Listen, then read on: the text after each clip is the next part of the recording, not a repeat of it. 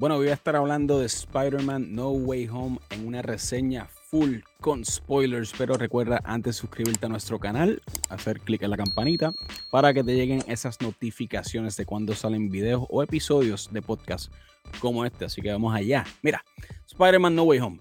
Mi experiencia en el cine. Yo creo que eso es todo. Esta película es una experiencia y fue súper grata la sorpresa de haberla visto en una sala repleta de fanáticos del MCU como yo y como todos ustedes. Eh, yo creo que nos debían esta película desde Endgame y obviamente porque Endgame era una película sumamente difícil de superar, ¿verdad? Dentro del universo cinematográfico de Marvel. Esta película fue, como dije, una sorpresa. O sea, yo reí, yo me emocioné, eh, yo por poco lloro, no voy a decir que lloré, pero fue súper brutal compartir esa experiencia con otro grupo, ¿verdad? De fanáticos de Marvel en una sala repleta. La película está cargada de fanservice, de eso no hay duda, claro que sí. La película está cargada de nostalgia y obviamente, ¿verdad? Los filmmakers y los cineastas abusan de esa nostalgia para crear todo este tipo de emociones, pero saben que eso no tiene nada malo, porque lo que crea es una experiencia buena en la visita del cine. ¿Verdad? Y como dije, creo que dentro del MCU esto se nos lo debían hace ya un tiempo.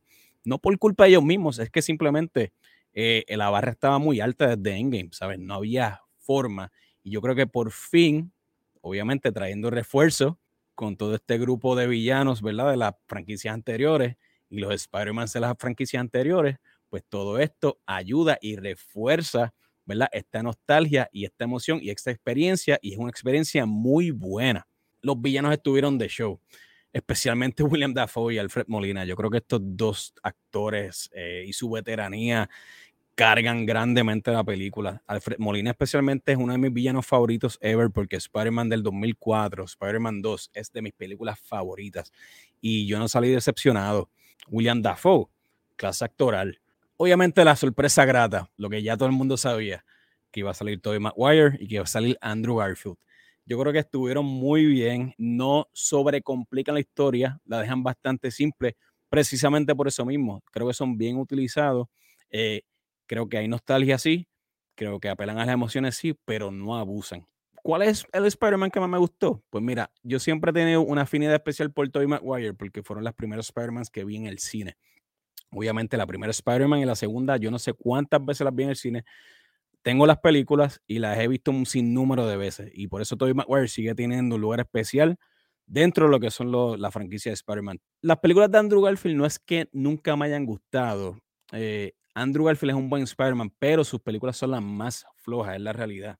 También sus villanos, ¿verdad? Y esto no es culpa de Andrew Garfield. Ahora, No Way Home, Andrew Garfield brilla. Voy a hablar de Tom Holland. Mira, pues Tom Holland, duro como Spider-Man, durísimo. Pero la realidad es que Tom Holland pues siempre ha estado vaqueado en todas sus películas de Spider-Man. En la primera estuvo con Iron Man, en la segunda tuvo a un Nick Fury, ¿verdad? Entre comillas, porque sabíamos que no era Nick Fury. Y en esto obviamente tienes el support o el backup más grande del mundo. Tienes a Tobey Maguire, tienes a Andrew Garfield, tienes a todos los villanos de la franquicia de Tobey Maguire y de Andrew Garfield. O sea que tiene mucho backup, pero sin quitarle mérito a Tom Holland. Tom Holland de hecho se tira un pedazo de actuación, ¿verdad? Especialmente la escena cuando muere la tía May. Durísima, durísima la actuación. Pero la actuación de Andrew Garfield fue bien sólida, las expresiones faciales, los comic relief, las líneas que se tiraba, muy buenas de verdad. Ahora, ¿que dónde pongo No Way Home en mi ranking de películas de Spider-Man? Pues mira, la pongo en las top 3. Yo creo que está junto a Intro Spider-Verse del 2018 y junto a Spider-Man 2 del 2004. Y si hablamos de películas del MCU en general, vive las top 5 junto a Infinity War, junto a Winter Soldier, junto a Endgame y junto a Civil War.